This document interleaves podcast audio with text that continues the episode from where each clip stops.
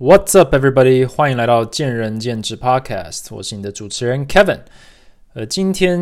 今天礼拜二，四月十四号的样子，然后起了个大早，然后就去我们的前进七张店上了个上了个班。呃，虽然上个影片才提到说我们有一个完整的行政团队，那但我觉得身为管理者，有时候偶尔。就一个月几次的去去做个一日柜台呢，在我自己来讲，其实是一个蛮不错的的事情。因为有时候你在经营，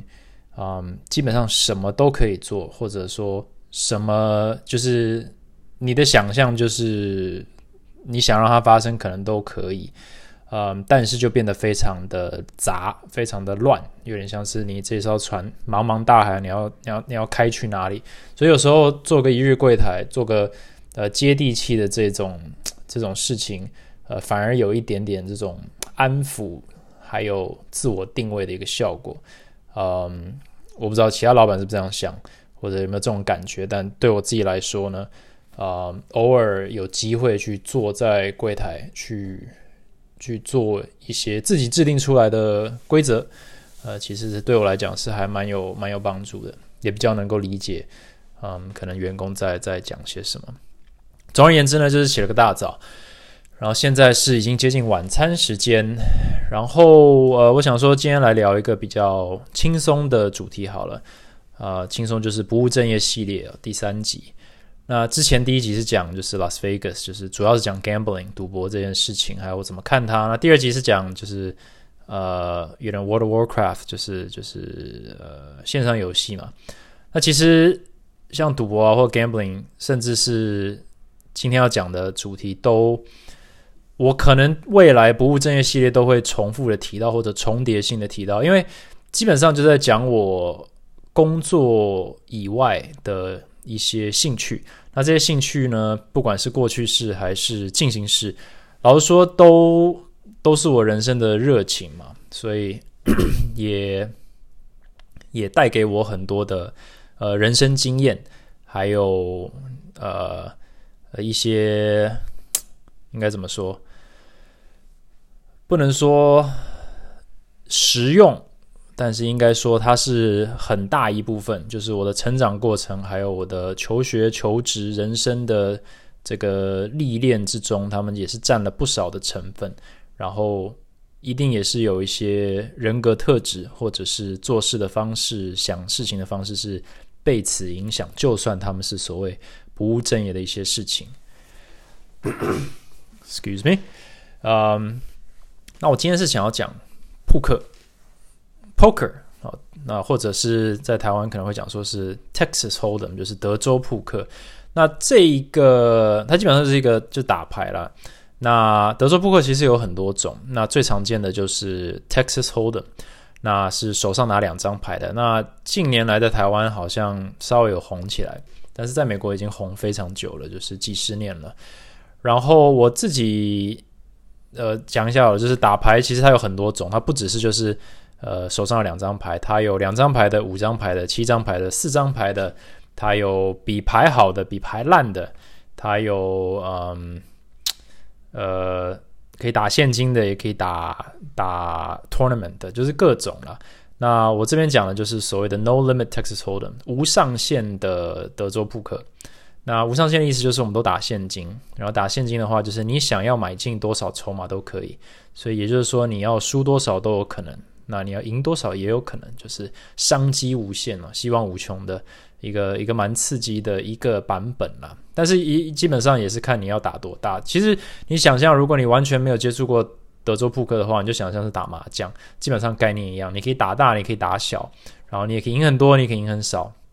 然后主要是它有一点运气成分，或者它是有运气成分，毕竟是你知道牌不长眼嘛，所以什么事都可能会发生，只要是在几率范围内。但是有点像麻将，就是假设你是真的知道你在干什么的话，我我想啊，我们都知道我们自己的可能。哦，某个叔叔伯伯或啊爷爷奶奶，就是怎么打都是每一年年夜饭，就是过年就是赢到赢到脱你们脱裤这样子，就是有本事就长期来说是一定会赢钱了。所以某种程度来讲，或者对我来讲，打扑克牌这件事情就不是赌博啊，而是它是有技术层面的。这个跟坐在牌桌上跟庄家对赌，呃，Blackjack 黑杰克是完全不同的。当然，从世界还有大多社会的眼光来说，这两件事情根本就是一样的，比较像是我们这些打牌的赌徒想要硬凹说它不是赌博。但是没关系，大家今天听着 podcast 就先接受，就是打牌啊、打麻将对我来讲都是技术层面浓厚的的竞技游戏。好了，那 呃，poker 这个东西，呃，我今天先不解释，就是它怎么玩了，因为我觉得如果你有兴趣的话，你应该大概都知道。那如果你不知道的话呢，我现在跟你解释，可能也不是那么清楚。我很推荐的。一部电影叫做《Rounders》啊，《Rounders》它中文好像翻成《赌王之王》。那我很推荐大家去看这部电影。假设你对于了解啊，初步的了解德州扑克有兴趣的话，《Rounders》嗯，《Rounders》它这个名字也是也是一个蛮老派的一个扑克的一个含义，就是我们打扑克牌的时候，我们的桌子其实是算是椭圆形的啊，一般来讲都可以坐九到十个人，加一个一个发牌员这样子。那所以，我们就是每天都在 around the table，就是 rounding 哦。那 rounding 这个动作就是你就是一个 rounder，所以 rounder 就是一种比较老派的方式，就是说你就是一个 poker player，就是一个扑克呃玩家这样子。那那那部电影是迈特戴蒙还有 Edward Norton 啊，两个都是我很喜欢的演员，尤其是 Edward Norton。呃，Edward Norton 呃，他是演那个无敌浩克那部电影。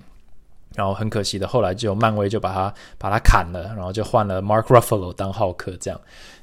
Anyways，离题了。呃，总而言之，就是两位非常呃棒的演员演的。然后这部电影应该蛮久了，一九九五嘛，对。然后一直二十年来就说要拍续集，然后就一直就是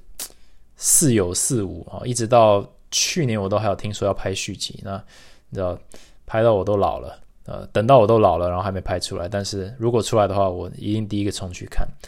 那我那部电影大概看了至少两百两百次吧，就是基本上每一个台词我都知道。那我觉得他是用一个非常不错的方式去，也浅显易懂的方式去解释说，一个一个这个 Texas Home 这个游戏是在是在干嘛。它的它的迷人的地方，它的危险的地方，那当然还有加一些电影的戏剧成分。所以，呃，《赌王之王》（Rounders） 蛮蛮推荐大家去看的，就是可以有一个基本的一个概念，也是一个不错的 movie night 的一个电影。那，呃，我讲一下 poker，这对我来讲，我的起源是在高中高三的时候接触到。我高三是在台北的美国学校，然后那时候是二零。零三年，那为什么会突然风靡起来？就是因为呃，美国呃，Vegas 每年都有一个世界扑克大赛 （World Series of Poker），那基本上就是每年都办，然后呃，你可能它有一个 main event，主要的一个 tournament，就是每一个人呢都出资一万美金，然后呢会有一个人赢赢得那一场，那赢得那一场的话，你就可以得到当然呃最多的钱。那那一年是一位很完全。就是完全所谓业余玩家了，就是玩好玩的一个玩家赢了，然后他是算是击败了不少所谓职业玩家，所以那一刻，呃，他让世界知道了说，哇，扑克这件事情就是有梦最美，就是竟然跟职业扑克玩家竟然还赢了，还成为世界冠军。那一方面是告诉大家说，这可能两面人；一方面是告诉大家说，你看吧，就是这个就是靠运气。但另一方面就是说。如果我运气不错，我也有机会站上世界最高殿堂，去拿下这个世界冠军。所以就有点在英文讲，就是 poker boom，就是呃扑克这个盛世就从二零零三年爆发起来，就是席卷美国。所以连我在远在台湾的我们也都开始打这样子。然后那时候线上 poker 也非常的红。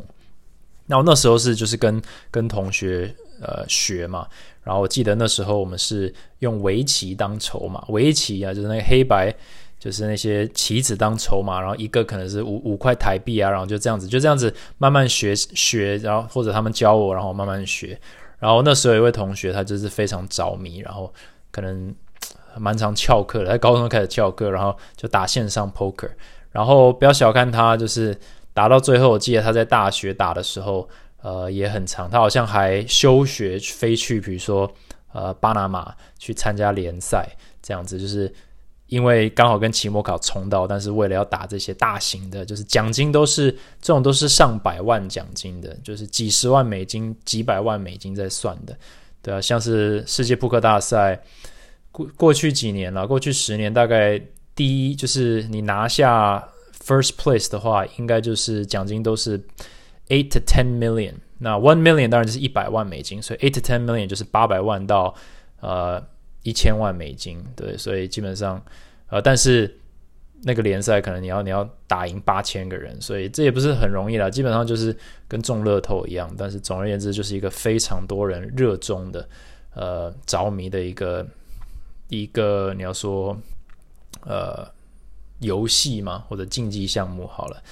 呃，然后我那位朋友他也就是他真的在线上 poker 就赚了不少，呃，老实说我不知道他赚了多少，但是以他打的那个规格来讲，应该也是赚了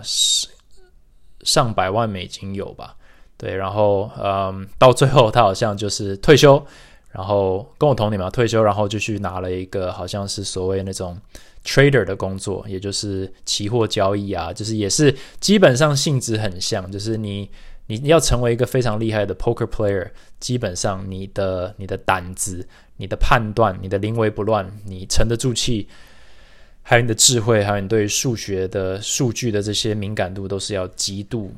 其实跟那种华尔街上面的操盘员可能没什么两样，所以他后来真的去找到这样的一个工作，然后继续去。呃，运用他的那些才华去去赚，你知道所谓正规的钱吗？这这这也是为什么我认为投资其实跟打牌没有什么两样，或跟赌博没什么两样，就是我们都是用同样的 skill set，所以这也是蛮有趣的。呃，那他就是我的启蒙老师，那我也缴了不少学费。我记得高中的时候，我们其实没什么零用钱了，所以呃呃，打牌就是要靠一些比如压岁钱啦，或者是去打。然后呢，就是呃，美国学校后面有一一一排就是茶茶屋吧。然后我记得以前中校呃中校敦化那边有茶街嘛，在以前的那个 Luxy 后面，现在我已经不知道夜店叫什么名字了。呃，总而言之就是有点像 War Gym 后面那条街。然后我们就在那边打牌，然后就是这样子把这个就是燃起了就是我的 Poker 之路这样子。那后来去了大学呢，当然。嗯，也是跟 poker 的这个渊源颇深啊。我记得我们第一第一天，大家都就是开学第一个晚上，我我就抱着我的，我买了一箱就是蛮蛮 蛮精致的这种 poker chips 一些筹码，然后就到呃宿舍底下的 common area，也就是那种公共空间，然后我就我就摆摊了，我就我就开始，我就跟我大概隔壁认识的一两个人说，哎。因为基本上那时候全美国的年轻人、大学生全部都在打 poker，那老一辈的也不用说了，都在打，所以要找到一群人打不难。所以我就是下去摆摊。第一个晚上哦，搬刚搬进去哦，就是宿舍刚搬进去，谁都不认识，不重要。晚上呢，那个洗过澡以后，还是都安顿好了以后，就晚上八点、十点，我就到楼下，刚好有一个圆桌，一个很大的圆桌，可以坐大概那种十个人、十五人的那种圆桌，然后我就坐下来，然后。我就等，我们就坐下来，然后就看路过的人有没有打。然后那时候呢，大概那一天就坐下来了十个人。然后那十个人呢，大概里面有八个就是我大学之后一直到现在都最好要最要好的那八个朋友。对，就是这就是缘分吧，就是。呃，poker 把我们带在一起，就是我们每一个人当天坐下来，我们现在有时候闲聊，都十几年以后闲聊，就是当天晚上大家都是刚刚到华大，刚搬进宿舍，第一天晚上不知道干嘛嘛，就是严格来说还没开学，然后就看到，哎，怎么有一群傻子坐在这里，想要打扑克牌。那我就很厉害啊！这些傻子准备要输钱给我了。每一个人都是带这个心态，就是 Look at these idiots，就是 I'm gonna take their money。然后每个人都坐下来，每一个人都觉得自己是你知道世界第一强，然后就这样子打了，不打不相识啊。然后打了第一晚以后，意犹未尽，第二晚、第三晚、第四晚，我们就这样子打了 一整个第一个学期，真的是每晚呢，就说夜夜笙歌，这样就是可能十点就就是就是开打。然后十点就一路打到早上六点。当然不是每一个人或者不是每一个晚上都打那么久，但是真的就是呃。这时候这个友情还有就是这这时候培养出来的，然后我们都打出名声来了，就是呃从大一生来讲或宿舍这个遍布学校的各个宿舍都知道有这个有这个游戏或者有这有这个场有这个场子，然后我们也是吸引了就是各路各路好汉来挑战，就是哇要进到我们的 game 还不容易了，还要。朋友要先来找我说：“哎，这个你们今晚有没有位置啊？我有一个朋友，他他呃很有钱，然后也很会打，然后他很想要加入。我们说，All right，呃，可以想办法帮你空出一个位置或者候补名额，就搞得好像是 VIP list 一样，蛮好笑的。然后我记得，呃，搞的那个 security 啊，就是半夜嘛，半夜两三点，他们总是会有那个巡逻人员呢。就严格来说，你不能在宿舍里面。当然，他们是觉得这是赌博，就是你不可以有钱钱来前往这种嘛。这个在宿舍里是不被允许的，但是是被默许的，因为老实说实在是太红了。那我是很喜欢穿帽 T 的嘛，你上大学每个人都穿大学帽 T，所以呢，大家不能把钱放在桌上，所以呢，你就把钱给我，我就放在我的帽梯前面这个口袋里面，然后我就发筹码给你。然后呢，所以每天晚上因为。如果你输光了，你就会再拿钱出来再买嘛。所以一开始可能每个人就是出个二十，买个二十四十美金，然后十个人就是哎，呃，桌上大概有两百两百美金价值的这个筹码。然后到了准备要就是收摊的时候，就是要结算的时候，我的口袋里可能都已经有五六百七百美金了，甚至更多。然后那个每次 security guard 走过来。我们就是说，我们就是我们就是打好玩的，就是没没有钱，对。但他也心知肚明了，他还会坐在旁边呢，看我们看我们打这样子，对。但是我就是那时候我就觉得，我靠，我一个大医生，然后所有人的钱都在我口袋里面，这是几百块美金的，当时觉得是已经是一个天文数字了。然后还吸引一些，你知道，呃，比如俄国人哦，俄国人大家。刻板印象好像就是都是都是都黑帮嘛，都是 mafia，然后穿着穿着 Armani 这样子。但是老实说，还真的很像。我记得有一个大医生，他就是一个俄国人，然后被辗转介绍，然后他就是那种自信十足，他就是说我就是来踢馆的。然后呢，他就是我们这一些大学生穿着什么帽 T 啊，然后运动裤啊，然后他就是穿着衬衫。然后就是一个一，就是不到是不到是西装，但穿着衬衫来，然后梳个油头，很像就是就是俄国黑帮的这种富二代之类的。然后然后也很火爆，打法非常暴力，就是通常都跟你拼输赢的那种。所以呃，几个比较年轻气盛的朋友也都跟他毛起来拼输赢。那时候那种那个从旁观者的角度来讲就很刺激啊，就是几百几百美金那边来回的，就几个大学生这样子。对啊，然后反正现在也都是已经过了非常久了，就是有时候他们会气到，就是实在受不了，就是就作弊，只好作弊去硬把他干掉，这样就做牌、做牌这些东西。那 那时候大学生就是反正嘛，能赢就好，对不对？已经没有管什么什么仁义道德，就是反正我们这一整桌都是朋友，我们都很讨厌他，然后我们就做牌让他输，这样子。这样讲起来好像不太好，但是谁没做过这种？呃，这种事情嘞，嗯，但是这大学就这样子这样子过了。但是呃，一直以来哦，就是我之前讲那个 Vegas 的那一集，就是第一集的不务正业，其实也是，就是我去 Vegas 很大一部分也是在打 poker。那为什么要去 Vegas 打呢？因为 Vegas 有非常完善的牌桌牌屋，然后玩家也比较多，它其实是一个比较适合嗯。适合打打长期的一个一个地方或打长时间了。那毕竟在大学里面，大家就是就是玩玩而已啦，嗯，也没有说在特别钻研什么。但是我自己就是非常的着迷于它的它的技术成分，对，因为你实在需要考量很多的几率问题。那几率问题就像一般人他没有办法消化几率，他没有办法分把情绪跟几率分开，没办法客观的来看。就像，嗯，呃，每一个人都会去买乐透，虽然它的几率根本是不可能，但是大家都觉得自己有机会，所以就会去买。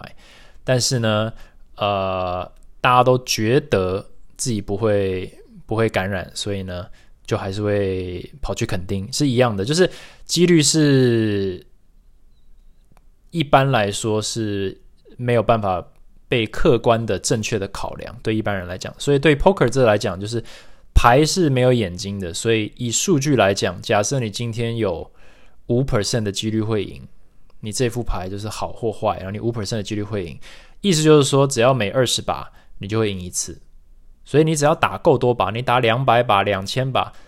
五千把，你只要每次都做一样的决定，你就是会赢五 percent。对，但是在短期之内，你可能会运气看起来非常好或非常不好，就是今天运气很背，然后你的情绪就会被左右。那这个就是我觉得在牌桌上一个优势，就是如果你的情绪控管比别人好，呃，还有你比较能够客观的看待数据，而不是被比如说金钱的压力啊，或者是你多讨厌对方所左右，你就有一个优势。那我就一直一直以来，我就是很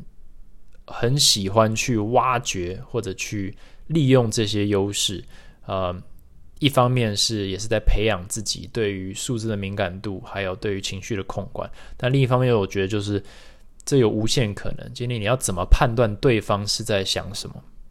或者怎么判断这个人是是真是假？或者是是虚是实，那其实就是一种呃人为观察、观察力，人与人之间的一个洞悉的一种一种练习。嗯，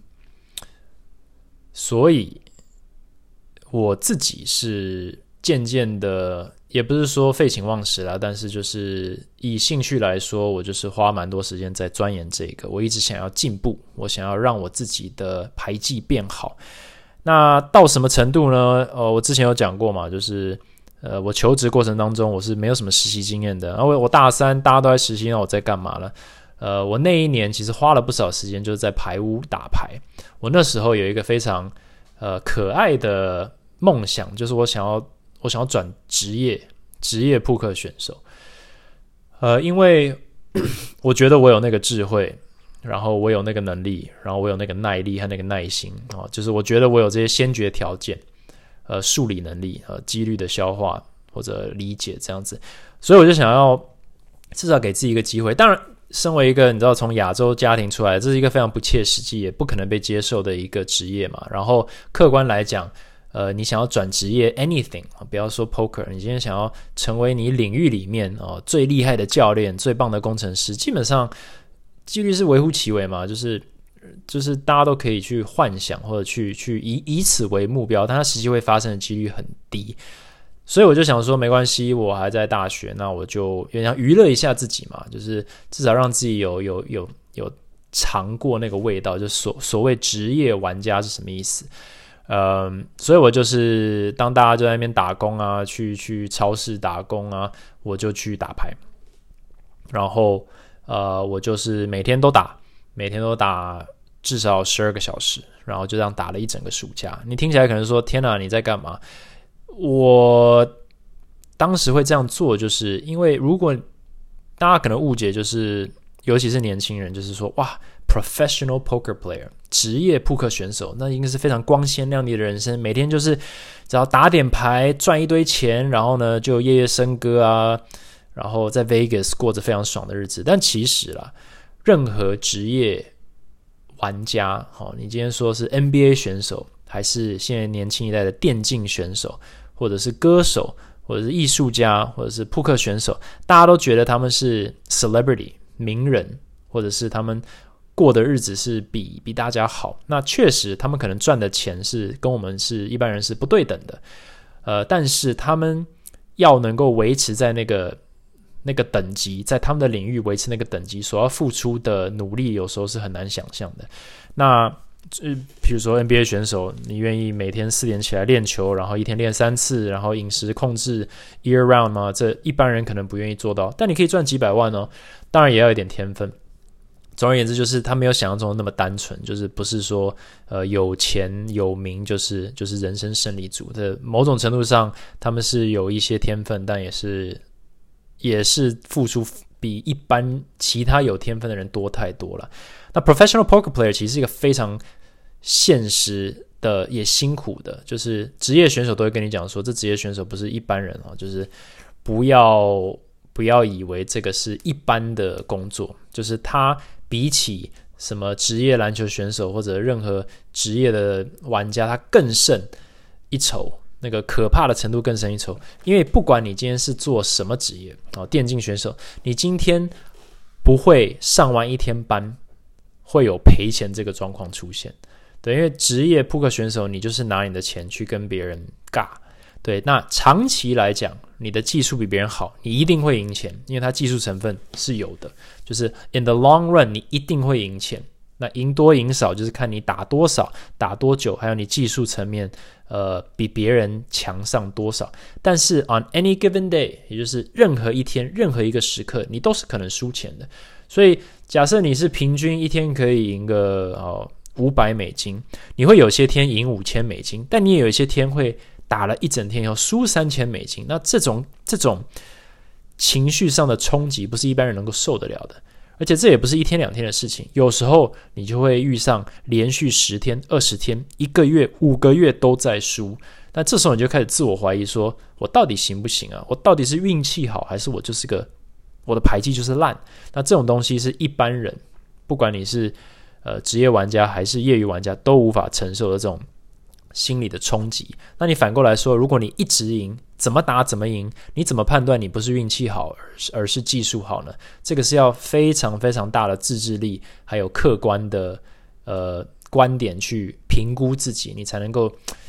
英文讲 stay grounded，你才能够把自己留在地面上，你才不会误以为自己很强。所以在打牌的过程当中，我其实就在体会这些东西，就是我在那一年暑假打的，就打了。我自己算，如果说九十天或者我们说六十天，然后一天十二个小时，我打了将近一千个小时，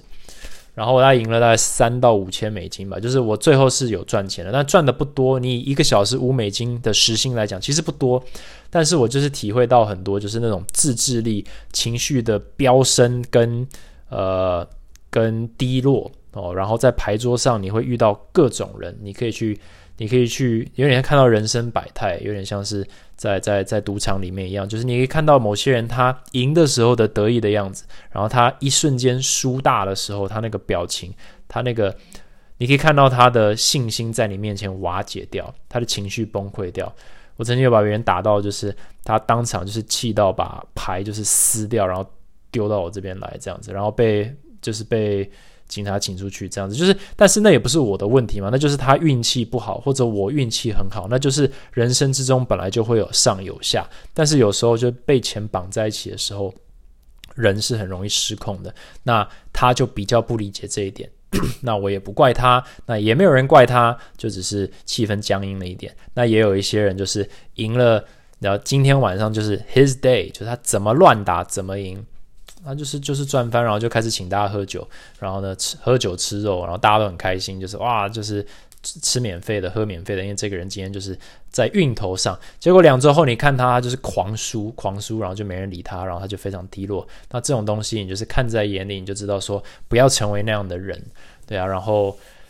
嗯。我那时候是打打的蛮有心得的，因为我自己我是把它当成一个工作在看，技术性的去记录我的每一个遇过的对手，对不对？所以我今天遇过你，你是这样子的打法，你是这样的风格，你是这样的，你的出牌，你的你的下注，你的你的表情是怎么样子，你的肢体语言，那这些东西都是都像电脑一样，我把它记起来，然后下次遇到你在类似的状况，可以帮助我去判断说，诶，你这次是在。是在是在胡乱在吹牛，还是你真的有好牌？你压那么大是什么意思？压那么少是什么意思？然后你今天是打的很谨慎，还是打的很随意？你今天有没有喝酒？你今天呃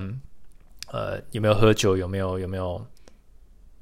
呃抽马之类？就是你有没有？你的精神状态是如何？其实这就是在观察人，对啊。然后我跟你很熟，你会不会运用我跟你的这个友好的感觉去压制我，去让我觉得说我不会骗你？就诸如此类东西。那当时我也对于整个排屋掌握的蛮好的，那就变成说我那时候还还还就是大学生嘛，就是就是算是有一点点小名气，就是说，哎。不要坐在他那一桌，就是我我我坐上牌桌，我就是来扫你们的钱的。或者说，你跟我打够久，你就是会输给我。那就是每一个牌屋或者每一个牌牌桌上，或应该说每个牌屋里面，总是大家都知道谁比较厉害，谁是比较靠运气。那这时候就是可以经过努力把自己往那个靠实力推。那这是我深信不疑，就是 poker 就是一个技术的游戏，但是它有非常非常多被包装在。赌博里面，所以一般人是没有办法看到这些层面的。嗯，然后也遇到一些很厉害的呃扑克玩家，然后也跟他们切磋讨论一下几率啊，还有就是啊扑克的一些哲理这样子。那也这样子就过了大三，然后呃我在哦我要回溯一下，就是大一的时候遇到一个很有趣的，应该是大二很有趣的一个故事，我跟大家分享一下，就是。我那时候真的就是很很喜欢打，但是因为大学生，你知道，就是大家的兴趣不一定在此嘛，都忙着去 party 啊、追女生啊，然后喝酒。那我又不喝酒，我又不 party，所以我就我就是会找一些呃，就是 private game 来打。那我印象最深刻的就是，我有一天就是我那时候我们那时候还是用就是 MSN AIM 的年代，然后我有一天就收到一个 AIM 的一个 message，他就 ping 我说：“Hi。” This is 呃，他应该是叫 Mike。This is Mike。然后说 Hi，Who are you？然后说就是 I I hear you play poker。然后我就说 Sure，Yeah，I do。然后他就说我他说他有一个 private game，一个私人私人的场子，私人牌就是 private game 了。然后在 Mercer Island，那 Mercer Island 就是在西雅图，算是一个很有钱的一个，算是一个岛吧，就是在湖中央这样子，然后什么。呃，Bill Gates 好像就是住在住在 Mercer Island 上面，然后他就说我这边有一个 private game，然后呢，你想不想参加？啊，然后我真的是不认识他哦，我连他长什么样都不知道，我就说好啊，我有兴趣，但是我没车诶，我到不了 Mercer Island。他说没问题，我载你，然后我就答应了，就是。对，这样回想起来，我我被卖掉都有可能嘛。然后当天晚上哦，就开着一个吉普车，还不是什么轿车，一个吉普车的一个呃中年男子嘛，他那时候大概二十七八岁，然后非常高。好，后来发现他是一个当时啊，他是一个网球选手，是全美大学全前一百名的网球选手，所以算是蛮厉害的，也是个网球教练。然后他就是很热爱 poker，然后他就真的也就到处算是找找人来打，然后他就自己请了一个一个发牌员，在家里就设了一个一个牌桌，就是真的是有模有样。然后我们那时候是打一美金两美金。Dollar two dollar，所以一般来说就是买进就会买的一到三百美金左右的筹码这样子打。那我当时就这样坐他车，诶，就是一个陌生人就这样把我就把我载走了。然后我当然是有跟我朋友讲了，但是就是一个很莫名的，到底是多爱打牌，然后就把我载走了，再去 Mercer Island，然后我就进到他的那个他的公寓吧，然后里面就坐着七六七个都白人。然后呢，看起来都不是什么好东西。呃，有一个两兄弟呢，好像也是失业的，但就是那种，就是就是一看就知道是打牌的。然后呢，一个一个发牌员，然后另外几个好像也是被他莫名找来的一些一些学生或者是上班族这样。然后最印象深刻的是，里面有一个是他讲了，他是职业黑杰克玩家，就是你有看过那个呃 Twenty One 那个电影二十一点。他就是做那个的，他就是带团去 Vegas 去算牌，然后他每次打哦，他口袋里就是一叠一百美金的，大概厚厚的，至少有二十 三十公分厚吧，就他们都喜欢用那个橡皮筋捆起来，就真的就是几带着身上带几千美金，然后就来打这样子。那 我一开始因为就是还蛮紧张的，然后他们还要买披萨，就是每次都会放着。说不定这就是为什么一直回去的原因，就是他们每次都有披萨，但就是有模有样的，就是发牌员帮我们发牌，然后我们这样打，然后我们可能打好几个小时以后，然后就结算一下，然后我们就他就把我送回那个送回我的宿舍。那后来我也跟我的朋友讲嘛，因为他们就说啊，有这有既然有这个，那么我们可能朋友有车的就慢慢就自己开去，我就不需要依赖他接送我了。嗯，但是就是也打了好几个月哦，然后我慢慢慢慢的。呃，搞清楚他们的每一个人的习性以后，就其实稳定的每一个礼拜或每一次去都会赢钱，对，然后算是就是常胜军这样子。呃，那这个故事的重点在哪里？重点就是他这个 host，也就是找我的这个人呢，他打的方式非常的疯狂，就是他都会就是一两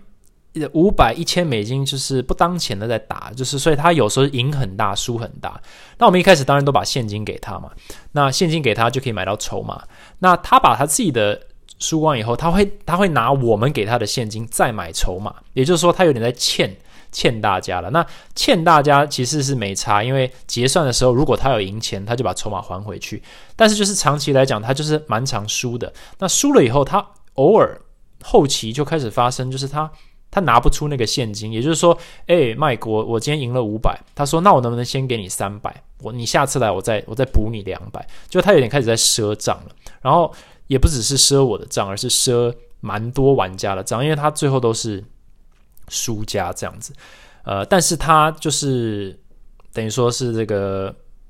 赢赢很多，输输很大，就是这种呃 variance 很大。然后他慢慢慢慢就是越欠越多，那他到时候到最后是大概欠了我，其实那时候我觉得很多大学生就欠了我七百美金左右，七百到一千美金。然后我就说，哎，我这个辛苦赢来的钱，那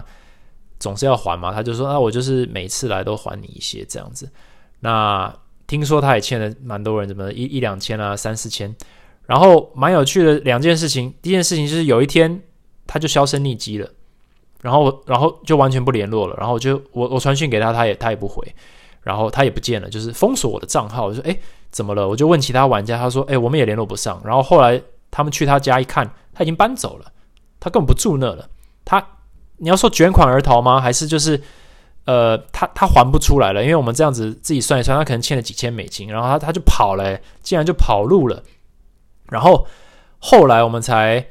因为也有一些风声，就是我们在打的时候，因为实在有时候太古怪了，我就发现说他的发牌员好像跟他是有在一起作弊的，就是有所谓的呃，有时候会漏牌给他看，所以他知道哪些牌会来，所以他可以很有自信的跟或者是下注，因为他知道他赢定了，所以当然是在作弊嘛，就是他们可能合作作弊。所以我也回想，就是哇，过去几个月就有时候是输的蛮蛮不可思议的，就是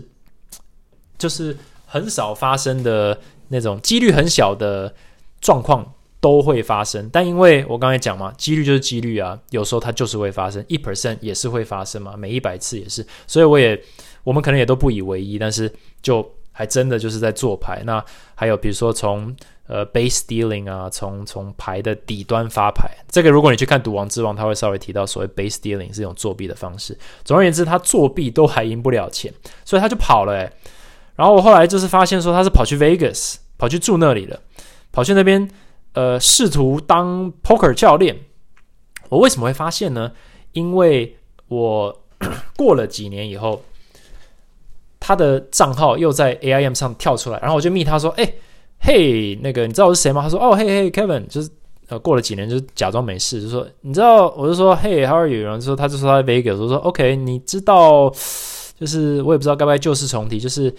你其实欠我七百美金，诶，他就哦，然后就把我封锁了。就是他可能以为我不在乎了，这样，然后他就把我封锁了。那呃，总而言之，我知道他在，因为闲聊了一下下，他就是在在在 Vegas，然后住在那里。然后我还找到他的网站，是他在教别人怎么打牌。然后再过了几年呢，我竟然在世界扑克大赛的转播上面看到他，因为他好像有一年达到前四十名，就是。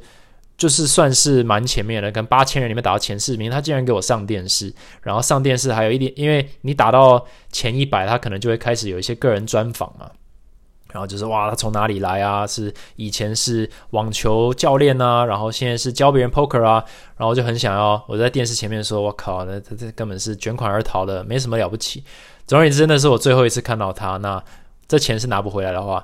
拿不回来的啦，但是就是蛮有趣的一个过程啊。呃，那呃，poker 这个东西，我后来就是蛮常去 Vegas 打，对，但因为那边的就是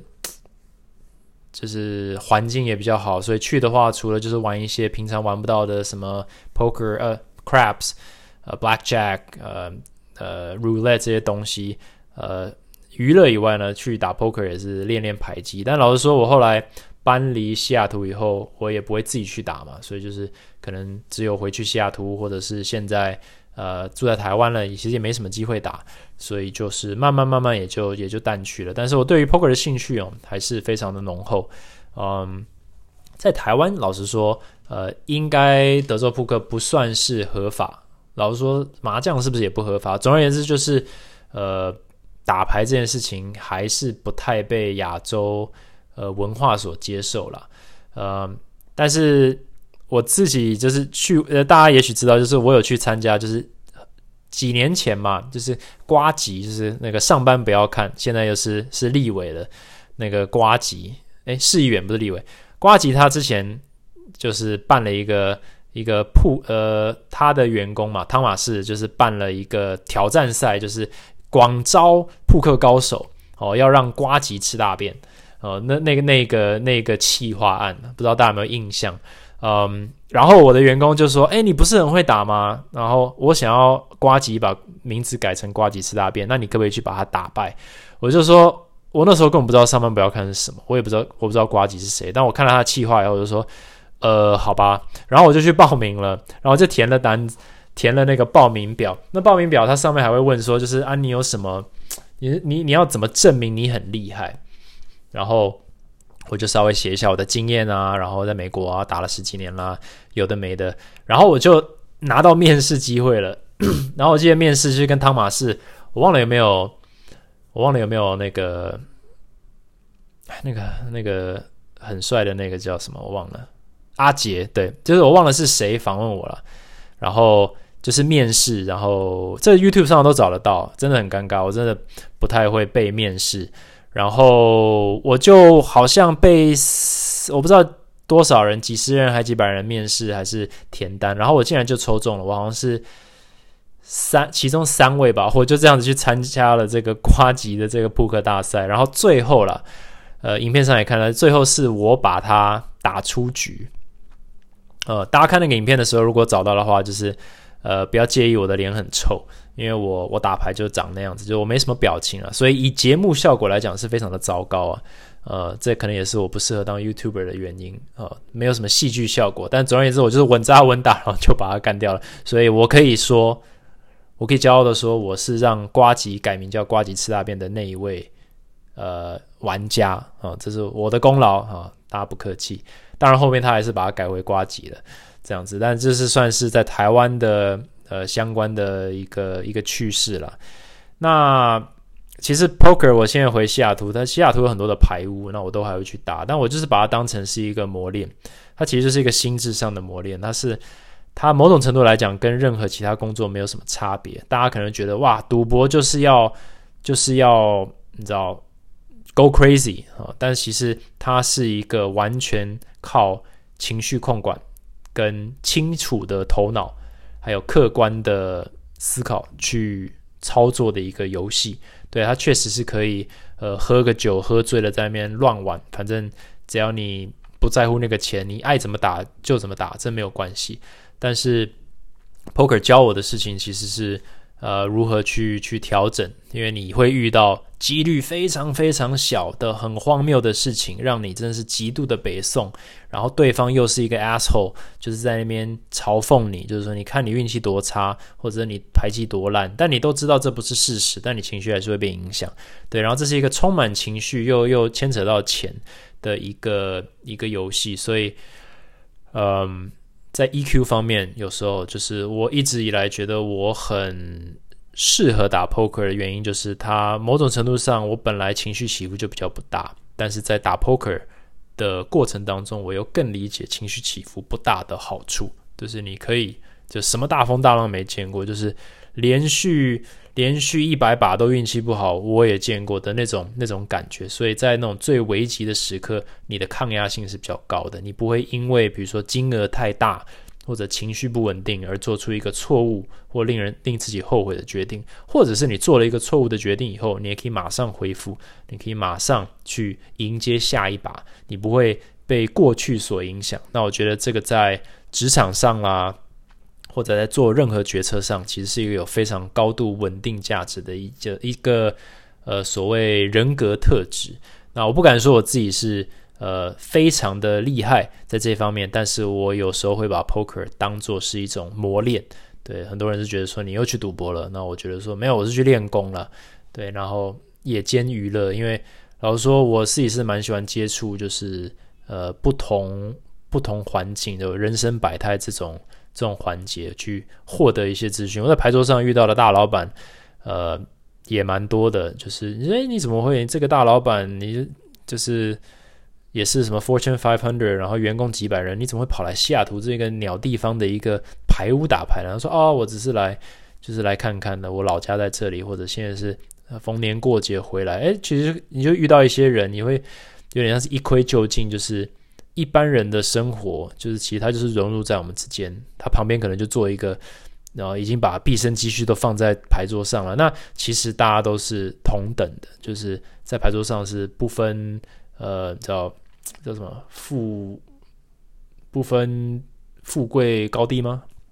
哦，成语不太好。对，就是比较可以，就是以人与人之间的一个对话，然后去切磋，然后去历练这样子。呃呀，这一集基本上就是想要分享一下，希望这比较像是在讲故事啊，没有什么太大的呃主轴。那就是呃，我一直很想要讲 poker 这个，单纯就是因为我自己每次讲到 poker，我觉得就是讲不完，就是讲三天三夜都讲不完啦。那种趣味的故事也至少对我来讲，呃，只要你是打牌的，你都知道，就是能够回想出来的那些经典赛事啊，经典那个。牌型都是都是太多了，那我自己也觉得在这方面是，呃，有点跟我的跟我的人生是有点相辅相成的，那就是他给了我很多很多历练，